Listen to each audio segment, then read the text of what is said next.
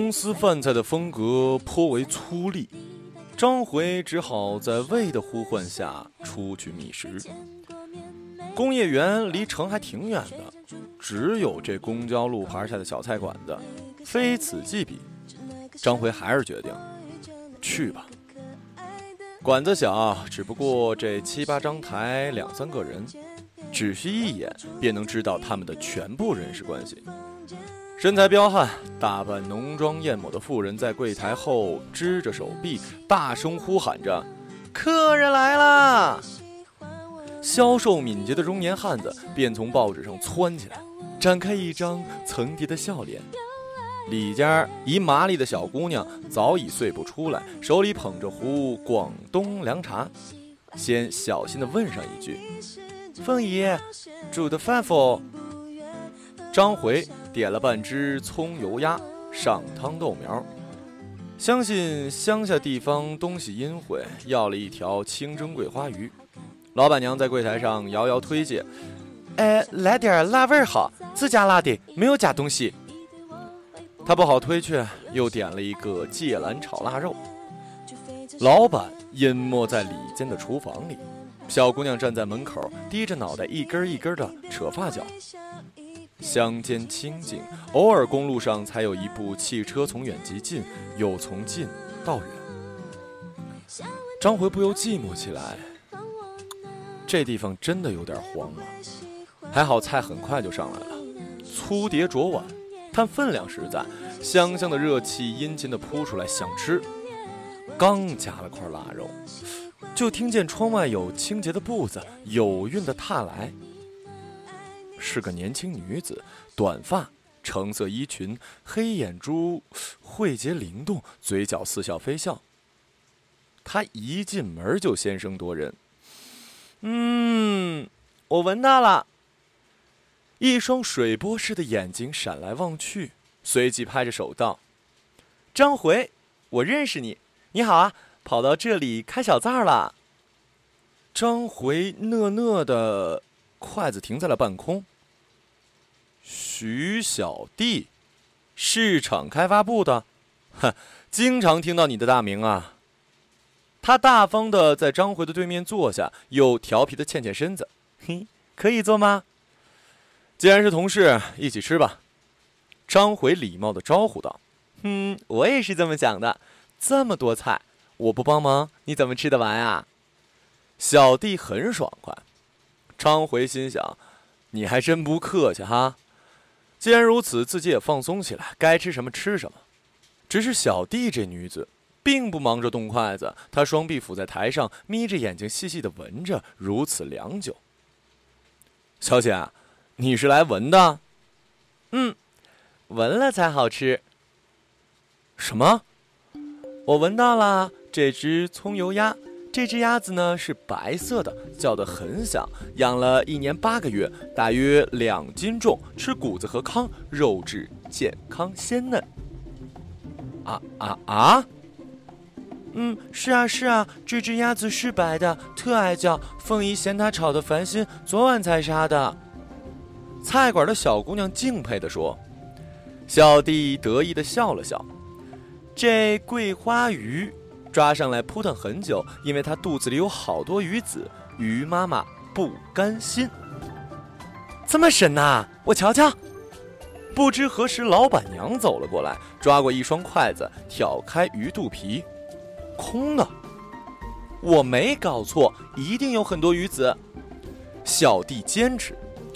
老板娘哼了一声，望向厨房道：“老冯，你来，你快来。”精瘦的老板一溜奔了出来。“哎呀，怎么了？怎么了？这条鱼有没有鱼子啊？”“呃呃哦，没没哦，我没注意呀。”老板闪闪烁烁：“有，一定有。”呃，好像是有，我以为客人不喜欢吃，就留下了。那东西粗，也不怎么好吃。老板只得承认，小弟胜利的笑了。老板娘仍不相信啊，你放哪儿了？拿我看看。哎，算了，有什么好看的？拿来。哎，刚才蒸熟，阿珍嘴馋吃了。哎，算了算了，呃，最多少收点钱呗。老板一脸尴尬。老板娘狠狠的勾了一眼低头的小姑娘，低低的吼了一声：“哼，回头收拾你们！”脚步重重的走回里间张回来了兴致：“哎，还有呢，哎，说呀。”小弟用食指指了指眉头：“这豆苗味道不一定好嘞。”那你就错了，我们这批豆苗啊，就种在屋后，现炒现摘，可新鲜了。老板在旁边搭话：“对呀，但是你摘的时候太急，就这么成把成把的扯，地上一定掉了很多。豆苗太疼了，疼就散发出一种不高兴的味道，人吃了也会感染上不高兴的心情。”小弟振振有词：“嘿，这倒被你说中了，刚才我下手是有点重。”还有这腊肉，这头猪是土猪，不是圈里养的，满山跑，瘦肉多，肥肉少，肉质特别有弹性，很香。小弟拿起筷子，哎，对对对，姑娘你真厉害，我们这辣味儿啊，猪都是附近买的，都是走地猪，满山跑，好吃啊。老板心悦诚服，嘿，你的鼻子怎么就跟别人不一样呢？嘿嘿。十岁的时候，我鼻窦炎动手术，之后就这样了，什么都能闻出来。嘿嘿，总是这么灵，除非淋了雨。不过谁会那么傻呀？哇，那可真好。两人欢快的吃起来，有人来馆子送鱼，和老板大声的拉家常。今天没有下去抓，馊坏了，怎么搞的呀？昨天那条桂花鱼咬了钩，还折腾死人，把我手扎出血了。张回回眼看了一眼小弟，佩服他五体投地。都是开朗的年轻人，一顿饭下来就熟了。此后，张回凡是要有好吃的东西，必然叫上小弟临场指导。空寺圈子本来就小，生活寂寞，有这样一个妙人作伴，又天天饭桌上交流切磋。结果是，他们很快相爱了。大部分时间里，张回都觉得是幸福的。他想着，大概就是小地方的功劳，因为他美丽灵敏的鼻子能为他选择最健康、最快乐、最有营养的食物。按照小弟的说法，健康的食物让人头脑灵活、心情畅快、精力充沛。哼，还真是这样。只不过食物的高质量是保证了，但是生活……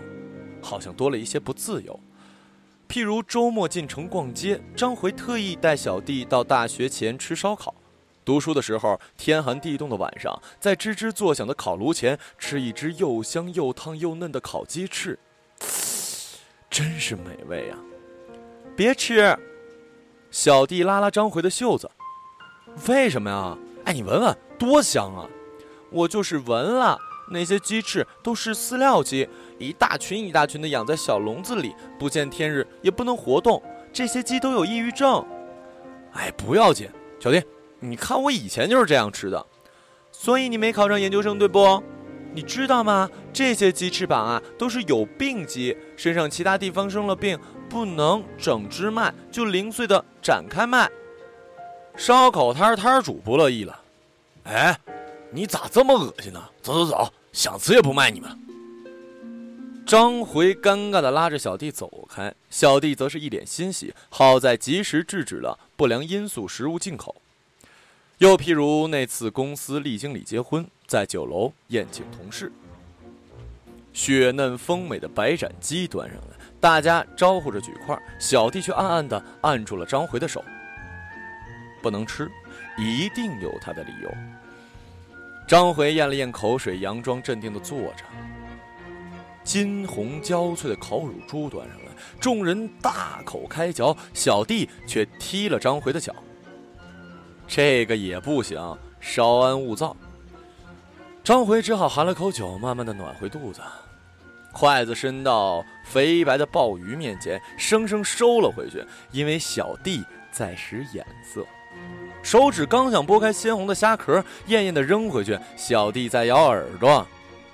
这顿丰盛的晚宴，糊涂的旁人不顾生命质量，吃得满嘴流油，红光满面。明白的小弟和张回只是稍微吃了腰果、青豆、生菜和香菇之类，因为米饭还好。小弟鼓励张回啊，张回又实在是饿得委屈，硬是吞了五碗。同事们边剔牙边调侃：“嘿，看人家，哎，真是友情吃素饱啊！”他俩笑，小弟笑得胸有成竹，张回笑得无可奈何。吃东西不再是一件简单快乐的事儿，小弟爱张回，便要为他负责。饭堂是不大靠得住的地方，就连最初相识的饭馆也不常去了，因为气氛不好。小弟说，老板娘太酸太辣，老板太咸太湿，而小姑娘又太甜太腻，只好自己动手。又因为资源有限，只好吃些简单平淡的。小弟说：“这样好啊，保证吃下去的都是精品。”但张回肚子里的馋虫却越长越大。这还不算什么，直到有一次，张回带小弟去看杨江的外婆，慈爱可亲的外婆七十多岁了，看见两个花样的年轻人，欢喜的不行，亲自从院里摘了菠萝蜜叶，动手做了红豆叶贴。这是张回童年里最贪嘴的点心，刚出锅，热气腾腾的，他已手指大动的等不及了。只是小弟欲言又止，似笑非笑的坐着不动。张回怕他又说出什么东西，就抢先下口为强，吃了再说。外婆把红豆叶贴推到小弟面前要他吃，他只低头却不动弹。张回怕外婆失望，就抢过来大嚼。外婆笑着看着他，十分的满足。回来的路上，张辉不大和小弟说话，小弟笑着凑过来。我闻到了不悦的味道，肯定是刚才你吃的点心。你又想说什么呀？外婆好热情啊！可是她做红豆叶贴的时候，嘿，接手回来没洗手。够了！我真不明白，你难道只有鼻子吗？你的心肠呢？你你怎么这么说？老人家的好意，你就一点不会珍惜体谅啊！就是体谅我才没有当面说。你干嘛这么大声跟我说话呀？张回深吸了一口气，不再作声。小弟一肚子的委屈，有点埋怨张回，又有点埋怨自己的鼻子。这是第一次他会想到，要是闻不出来那些东西，该多好啊！恋爱三个月。开始的新鲜甜美好像有点褪色了，而张回和小弟的烦恼，除了是吃的质量提高而处处小心限制之外，很多还是与鼻子有关。有时候小弟的体贴是无微不至的，根本不用张回开口，他给他要的，他闻到他汗水和体味散发出来的心事和要求，有时候淡淡的干渴味道，只想吃一只橘子。有时涩涩的慵懒味道，只想小憩一会儿；有时一种灼灼的焦躁味儿，那是要发火；而最甘香的是一种浅浅的香草味儿，那是他想吻她。只是小弟怎么可以什么都知道？那么细致敏锐的嗅觉，绵长如丝，尖利如针，上下搜寻三下两下，就是一张密不透风、滴水不漏的网。一个人对世界太有把握，是不是好事呢？一点谜底也没有，全是亮堂堂的。上帝未必是快乐的，因为他知道的太多了。这个周末，张回破例没有约小弟，也没解释，反正小弟总有办法问得出来。约了表哥张恒出来摆摆龙门阵，这是他从前顶喜欢的一件事。表哥是刑警队的精英，屡破大案。肚子里血与火的故事比海盐的电视剧还精彩，这些故事总是让张回平淡的生活有些震撼与遐想。好久不见了，而且今晚小弟不在身边，总可以放着胆子吃点东西。表哥带了一个女孩，聪明优雅的那种，不怎么说话，只是目光清明的听。表哥讲的是前一段时间破获的银行抢劫案，说到精彩处，猪扒茄汁饭上来。张回听得入神，但还是习惯性的低下鼻子，仿佛晚清八旗子弟闻鼻烟似的细细闻了一会儿。女孩忍不住笑了，表哥也停下来。张回，你这什么时候学的动作？这么讲究啊？张回尴尬的不知如何回答。哎，你让我想起一故事啊。古时候有一大户，吃东西特讲究，仆人担水，他要吃那桶必须放在前面，知道为什么吗？昌回摇头，因为他怕桶在后面，仆人放屁会坏了水的味道。有一次他喝水啊，闻了闻不对劲儿，就质问仆人，他担水的时候干了什么？仆人只好承认了，打了个喷嚏。活得这么精细的折磨人，哎，你们说世界上真有这种人吗？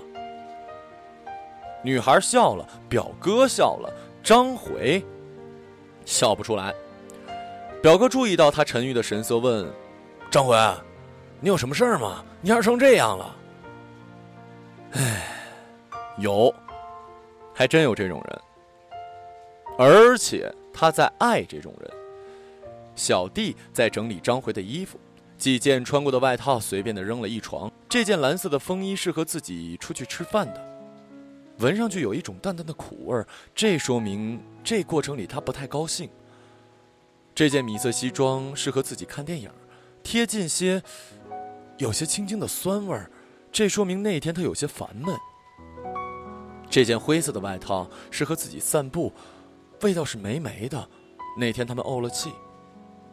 工作一帆风顺，家人出入平安，吃进肚子里的又都是健康正路的食物。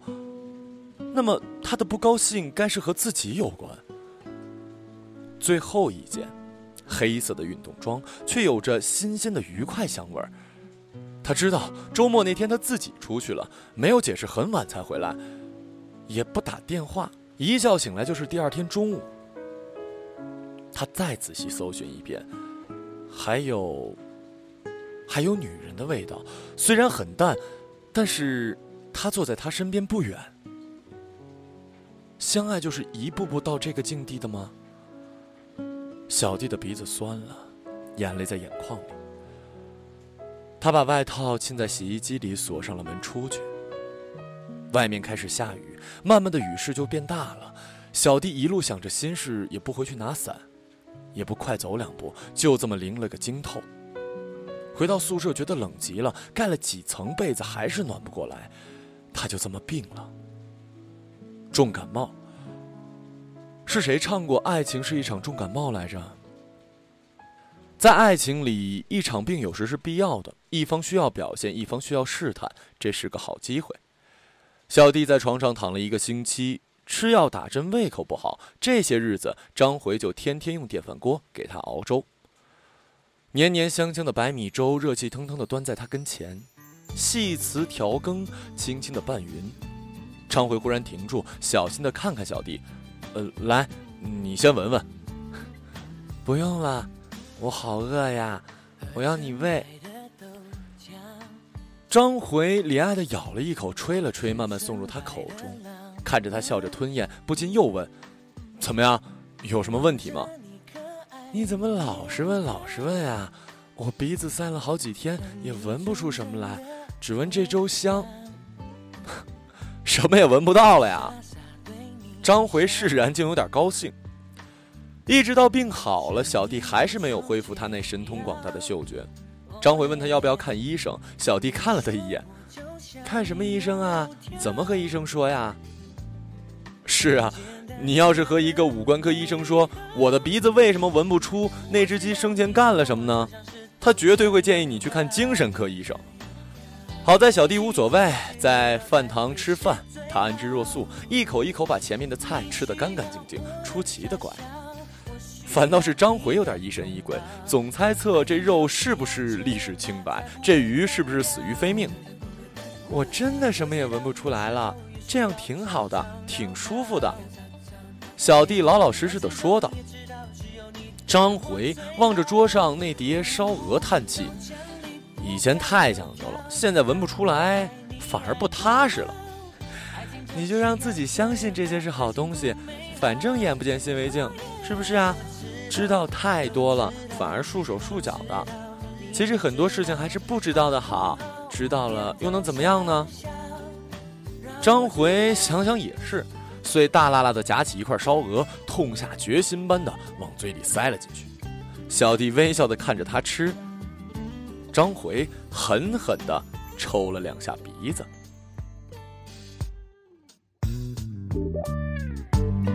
我喝完热豆浆，耶，却念着还想要，哦耶，你吃完金黄油条，爱情又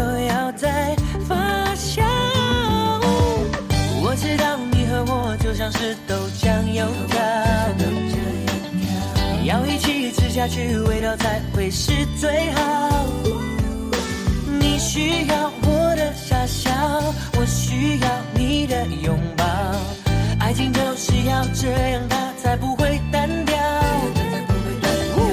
我知道有时候也需要吵吵闹闹，但始终也知道只有你